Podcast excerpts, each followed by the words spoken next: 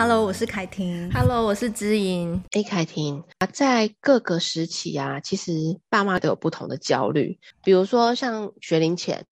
小孩子要上什么才艺啊，嗯、或者是小朋友他要什么奥音乐啊，或是其他的舞集等等，打击乐团、足球乐团等等，就很有名。所以想说，哎，要不要让他去尝试啊？东尝试，西尝试，然后会不会对小孩子的发展有影响？那其实每一个课程都是在提说，哎，其实对小孩的发展有什么帮助？我觉得好像某个程度上，父母跟孩子，孩子的部分可能还好，可是父母在交流的过程里面，也会彼此之间担心说，哎，那如果没有让小孩参加这个，参加那个，会不会对小孩发展真的是有很大的影响？那这些焦虑，我相信你现在是学龄。前还有学龄对父母的这个阶段，在学龄的父母应该有更多吧？比如说什么课后啊，或是什么，就我听过的才艺吗？还是什么？哦，我跟你说，我就是因为我孩子是上个礼拜开始开学嘛，我其实也很焦虑，就是。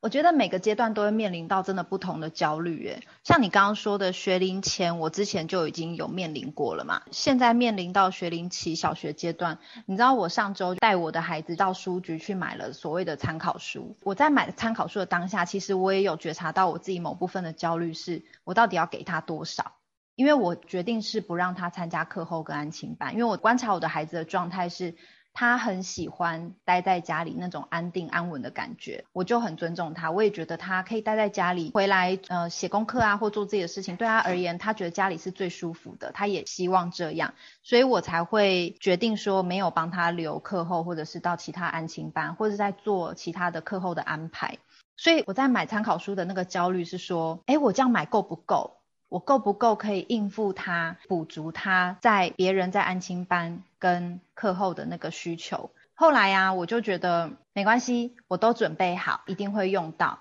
而且这两个礼拜这样下来，我觉得运用的还不错。我觉得现在我的焦虑会比较处于呃，去顾虑到说他会不会跟不上其他同学的部分。但是因为我自己知道说回来就是按部就班的陪他写作业、复习，然后写一点自修或评量的。那我觉得这样按部就班的做，其实对我们两母女而言，这个时间又是我们的独处的一个时光，因为妹妹还在幼儿园嘛。那又是我们独处时光，那我觉得，诶，现阶段这个当下，我觉得是很美好的，是让我觉得很安心，孩子也很安心，很稳定在家。所以对我而言，这个焦虑是我觉察到，但是我当下算是把它化解掉的。对于其他父母，当然有别的啊，也许要不要补英文啊，或是要不要继续上才艺的焦虑。但我觉得，就像我们之前讲，什么事情都回归到当下。我觉得现在这个当下，对于我跟孩子之间是最好的决定，那我就照我的意思做。但是我一样会保留一个空间，我会继续观察孩子他每个阶段不同的状态，然后再去做微调。如果说真的觉得，哎，这个部分我需要加强，或是未来他可能想要跟同学一起留课后，一起有同才之间写作业的感觉，那我们也会观察当时的情况再去做微调。我觉得我们不要怕做任何决定，看看什么是最适合当下的状态。如果当你发现说，诶，这个决定好像，因为很多事都一体两面嘛。如果当这个决定已经开始产生一些，你看到一些其他的问题，那我就要勇于承认，我这个决定可能需要做微调、接纳这个部分，然后我们勇于去面对、去检讨、去微调，我觉得这是我现在目前处理学龄期现阶段的部分，自己心境上的调整，跟女儿陪伴的状态这样子。艾婷，我觉得你刚刚讲的有一个部分，我觉得好想回应哦，因为这部分我觉得很好，而是让父母知道心里面其实有一个空间可以保留，保留观察的距离，也保留一个。空间，然后什么是最适合当下？因为我相信大家对于第一次小爱怎么去安排小孩的各个阶段的生活，其实老大真的是会让父母比较担心跟焦虑的，不是说老大本身的问题，而是说当我们都是第一次帮孩子去做这些安排的时候，某一个部分也会想说，诶，这样安排下去，那他的呃优势啊劣势。或者是适不适合孩子，其实都是在一个尝试的过程，尝试错误的过程。但是其实这个尝试做的过又很重要，然后又让那个错误不是说变挫败。例如说，有一些爸妈可能会担心说，我如果这样安排，小孩就会毁掉，就是他不喜欢上学是我造成的，就是又过度个人化，往自己身上想说，就是我造成他。可是其实大多数时候，孩子他也有他的判断跟他的学习是跟同才，除非那种太夸张的。像比如说我之前遇到一个妈妈，她就跟我讲说，哎，他们学校就是有小男生希望小朋友可以去看他的鸡鸡，好几个小女生叫好几个小孩看他的鸡鸡，那这个其实就是比较过度的嘛。对，那孩子其实回家讲啊，或者父母或老师处理，你就会觉得说，哎，这其实是需要大人去介入跟协助的。也许这个男孩需要一些帮忙。嗯、他们其实，在学龄前，很多时候在幼儿园阶段，嗯，就有蛮多什么彼此之间，他在尿尿，我要不要进去看？之之类的，在幼儿园里面，那其实当孩子发现已经不是这个层次，而是说是刻意的要来看，他们当然心里面也会一些敏觉度。嗯，那我觉得父母在一般的情况下，就是像你这样子，在跟孩子一起做决定的时候，保留观察跟心里面有个余裕的空间，我觉得就是我们在推的这样子的安心教养很重要的一个基底。有点像呃护肤吗，就是 基底。因为我们之前不是有讨论过说，其实很多的父母，他们其实心里面对孩子是有一个认识跟判断的模样。这个认识跟判断的模样有他们的原因，跟我会这样子，就是我孩子老大比较高需求，哎，老大老二比较不敏感，他们就是一个基底嘛，他本来就是这样的。我对他认识是这样，可是大多数时候是这样的基底之后，又加上好多的讯息进来之后，父母就被牵着走，说，哎，每个小孩都要做。户外活动，可是有些小孩子是特不爱户外活动，他需要去练习，但是不是过度的给他过度的户外活动。那有些小孩子他在，比如他触觉比较敏感，或者他对于感官比较敏感，他需要多做一些训练。这些都是经过我们判断，所以父母其实是有自己对孩子的判断，跟身边不同的声音。我们在我们在还有保有自己内心的判断，跟加入外在的声音的时候，中间那个桥梁就是安心。宝贝，你来加入妈妈的录音。安心的部分啊，其实很多时候是来自于我们如何也安自己的心。像比如说，我觉得你刚刚讲的那个买参考书的这个部分，诶如果说你看孩子在课后跟妈妈的这一段宁静的下午时光，也许可以出去走走，一群去玩可以出去走走，或是在我们一起安在下午，一起喝茶，一起孩子不能喝茶，喝没有咖啡因的茶，喝没咖啡因的，或者喝牛奶啊，然后一起做作业。诶，如果那个假设是两千多块的讲义。然后一百多天，半个学期，一百多天，再乘以二十四小时，不用到二十四小时，十二小时好，至少一千多个小时，一一个小时两块钱，跟孩子度过美好的下午，我觉得是安父母亲又跟孩子充分的在一起，直到他有一天离巢，告诉你，妈妈，我比较想要去课后班，妈妈，我比较想要跟同学一起，诶，那也是你们观察跟一起做的决定，我觉得好美好哦。像我自己让自己安心的部分是，因为我三岁前不让小孩看三 C 嘛，嗯，所以。我后来就想到一个我自己会安心的方法，就好像早上有做点什么的感觉，就跟小孩一起演动画。我会跟他讲龙猫的故事，嗯，或者是，然后我就躺在地上，他趴在我的肚子上，然后他就来点我的鼻子说：“小梅在叫龙猫起床。”有没有大吼一声？因为龙猫当时有大吼，对，就是妈妈很不顾形象。但我觉得可以让我很安心的是，我觉得好像我跟他在演的过程，我也很愉快，我也喜欢。嗯可能我不会觉得啊，好像不习不习惯自己怎么变成这样。当然也有超展开的部分是，我觉得为什么变这样？你怎么可以演出动画这样子？我怎么可以演出动画？好奇妙的感觉哦。所以我觉得每个父母其实都有他的安心法宝。哎，嗯，好想要大家就是想一下自己的安心法宝。那你说像，像我说我买那个参考书啊，嗯、我当时在书局我也是站了很久，我就想说，天哪，那么多。在我学校的版本，我到底要买几本？然后那时候我也想到，我先生跟我说，其实小学一二年级不用买太多，不要给小孩那么大压力。但是我当下我就想说，嗯，我觉得我还是有什么就拿什么好了，反正我就是在家里陪他，所以。我觉得如果我全部都备齐的话，我会比较安心。那事实证明，我每天帮他复习完作业，每天就写个一两页一两页，我觉得这种感觉很好，就是孩子也没有压力，然后每天又有一点小进度，就觉得说，哎，那我这些东西是有使用到，哎，我真的好安心哦。就像你刚刚一直提到的安心教养，我觉得父母如果说真的能安下心，嗯，其实孩子也是可以一起很稳稳的安下心。就是在讯息冲刺比较了别人给的讯息跟我们做参考之外，父母自己可可以让我跟我孩子更安定的在一起。然后这一个安定的感觉，除了说是我们一起处理，比如学校的学校事件回来的各种心情，然后还有我们两个在家里面觉得彼此都舒适的活动，然后保有在一起陪伴又可以彼此做各自事情的空间。所以我觉得教养父母自己对自己的信心，还有孩子回应而带来的信心，其实就是这样日积月累去堆叠出来的。我觉得很想要回应给你这个部分。像我觉得很好笑是，是我女儿是自己写完作业，她会主动跟我说：“妈妈不是要写那个吗？”她就会指那个平量给或者是自修给我看。然后她有时候还会一次想要写好几页。嗯。但是因为我知道孩子有时候在放学完之后，他其实体力是有限的，他已经专注的写完他的作业跟复习完了，他还要再写那么多，我觉得我不要给他那么多压力，我就会跟他说：“没关系，我们就一天就两页或是三页，你不用急着把它全部写完。”同时，我也是在培养孩子，他放学回来之后，他对于自己的课业负责任，还有复习习惯的一个培养。我就觉得说，这样子做对于当下的我来说是很好的。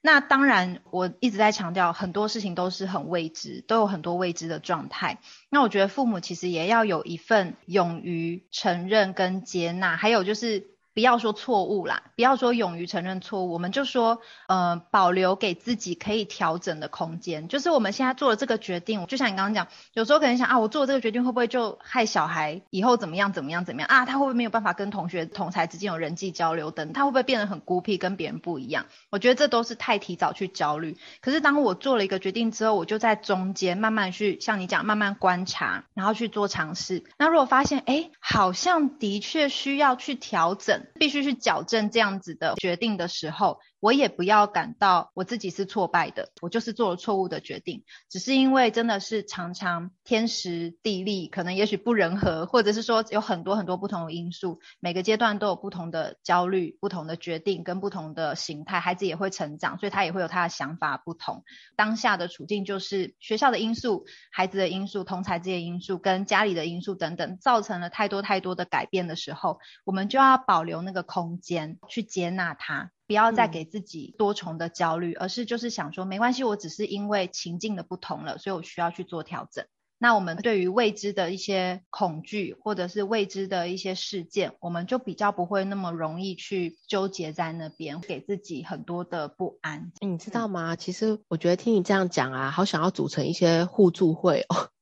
因为你知道吗？有时候啊，就是有一些父母，呃，就是来参加工作坊的时候，会很多的焦虑，是担心我跟别人不一样，会不会怎样？嗯。可是其实后来大家聊一聊，你会发现每一个家庭都是另类家庭。嗯，其实每一个家庭都是另类家庭的概念，就是说我在我家里面有我核心的价值，跟我其实真心信仰的东西。例如说，我觉得我演动画给孩子看，我觉得真心不累。可是有些父母会觉得 over 太过 over 了，我做不到，我不想要，但是我又想尝试看看。嗯，那其实对我对他来说，我就是一个另类嘛，或是对他来说，他需要的是能够给孩子很多的刺激，尤其是语文的刺激。或者是呃音乐的刺激，每一个家庭想要带给孩子传承的是不一样的。我觉得其实每一个家庭都有他另类的东西在，只是说在媒体的推波之下，或者是在我自己，例如说假设我是很重视带孩子画画。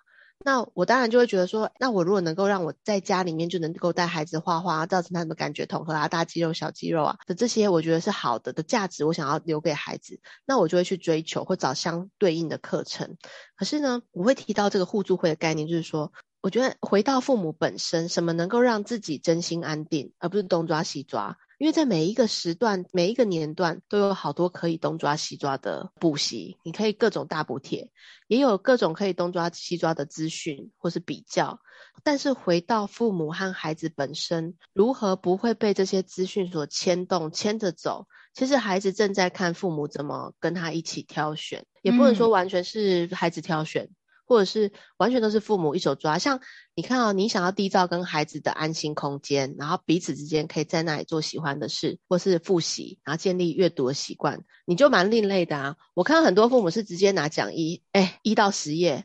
然后小孩子一本一本一本，你到底要写到第几页？这样就是也有这样在建立阅读仪式嘛，或者我阅读的习惯的，蛮多是这样，或者给他几本童书，然后跟他说，哎，开始认注音，念给我听，等一下考试也有这种啊。所以我觉得没有对错，每一个家庭有他的另类的习惯，嗯、只是这个习惯我们有机会把它挖掘出来，然后把它安定下来，你跟孩子都能够安住在其中，而不只有满足你嘛。嗯，可是你对孩子的观察，觉得他有没有接收到？他接收的程度如何？这都透过我们的观察。然后另外，我想要讲一个是关于情绪。嗯，在我自己的实务经验中，有一些父母，他对于孩子面对挫败，因为他没有办法忍受自己有挫败的感觉。嗯，或者说，诶，如果假设别人觉得我小孩不好，我就很失败。嗯，所以为了我不想要有这种事，我想赶快排除这个失败的感觉，我去做点什么的时候，我就会把这些压力带给孩子。或者是我为了帮你免除失败，所以我帮你过度补习，嗯，赶快外包，我父母该付的钱都付了，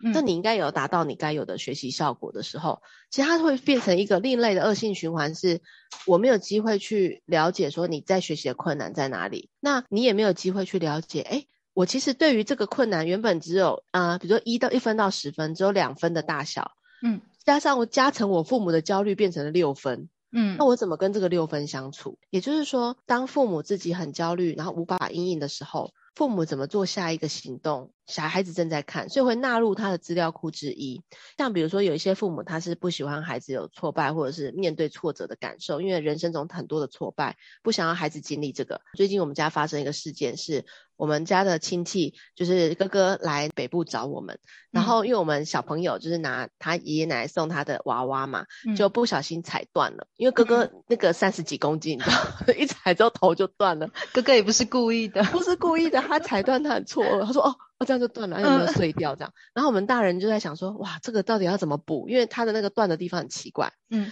然后后来呢，我孩子就一直在问我说：“哈，安娜头断了，因为那那个就是 Elsa 跟安娜有两只。”然后安娜头断，我说，那你要 Elsa，你要好好保保护她哦，不要让她有机会再断掉。然后后来我们就在讨论那个安娜的头怎么接回去。然后我发现我孩子三不五时就来问来问来问。那因为呢，在我们家是很难买到这样芭比娃娃的东西，嗯、我公公婆婆也是特地他去买的。那我自己呢，其实也蛮喜欢，就是跟孩子一起去修复一些玩具的啦。因为我觉得如果断掉就丢掉，那他就觉得好像很容易、很轻易，就是玩具随便玩这样。对，所以我们难得有一只芭比娃娃呢，我后来就和他一起用三秒胶啊，把它固定，而且要保护它。这次不可以再扭转到喽。如果这次呢再再扭到的话，就断掉，就很难修喽。然后在跟孩子这个修复的过程里面，我觉得有更珍贵的是，怎么了？在讲到你的安娜。这孩子在修复的过程，他在学习怎么样去修补他的这个失望跟失落的心情，因为断掉都是一种错愕嘛。然后在修复的过程里面，我觉得他也跟着在学习怎么修补的技巧。然后第二个是在这个重新修复玩具呢，就是如何把他这个断掉，然后他一定有他的失望啊，或是他觉得很错愕的心情。我觉得其实中间在修补的过程也在修补他这样的心境，就安娜能够变回原本的样子吗？对，如果受伤过后的安娜会像原本这么美丽。吗，嗯，他中间一直在抛这样的讯息，然后你知道吗？其实，在修补的经验对孩子来说是一个很重要的修复。是，你看，如果他断了，嗯，结果说啊，没关系，丢掉，我们再买十只安娜给你，嗯，假设是这样的话，孩子就会从挫败期，他还没有去承受这个感觉，嗯，然后因为我担心他有这个感觉，我说没关系，那妈妈帮你处理，那我们就跳到另外一个兴奋的经验是，你有十只安娜，所以你毁掉一只，你还有十只新的，嗯。的这样子的一个心，他反而会跳过了那个浅浅的挫败，直接回到一个兴奋满足的经验。嗯，那所以很多人不是失恋会去买醉啊，或者失恋之后赶快再交几个男朋友让自己填补。其实在这个过程里面，它其实是一个这样子的一个转换呢，就是说、嗯、我对于这个失望难受，我还会不会变成原本的我？安娜会不会变成原本的她？会不会如此美丽？然后是不是变转化成另外一种美丽？它是一个对于挫折的容忍，我们在讲所谓挫折的调节、情绪的调节和容忍，待在这个状态久一点不会怎么样。嗯，然后我们可以怎么样修补，或是真的没办法了，好可惜哦，好遗憾哦。嗯，就停在这个遗憾啊。嗯，他没有真的损失嘛？对。可是如果是很快要跳过这个经验，变成一个兴奋的，也就是如果假设我们到学龄阶段，刚刚在讲父母对于孩子学不够的焦虑。假设我害怕孩子学不够，我有焦虑，而我觉得让我可以赶快跳过这种学不够的焦虑感，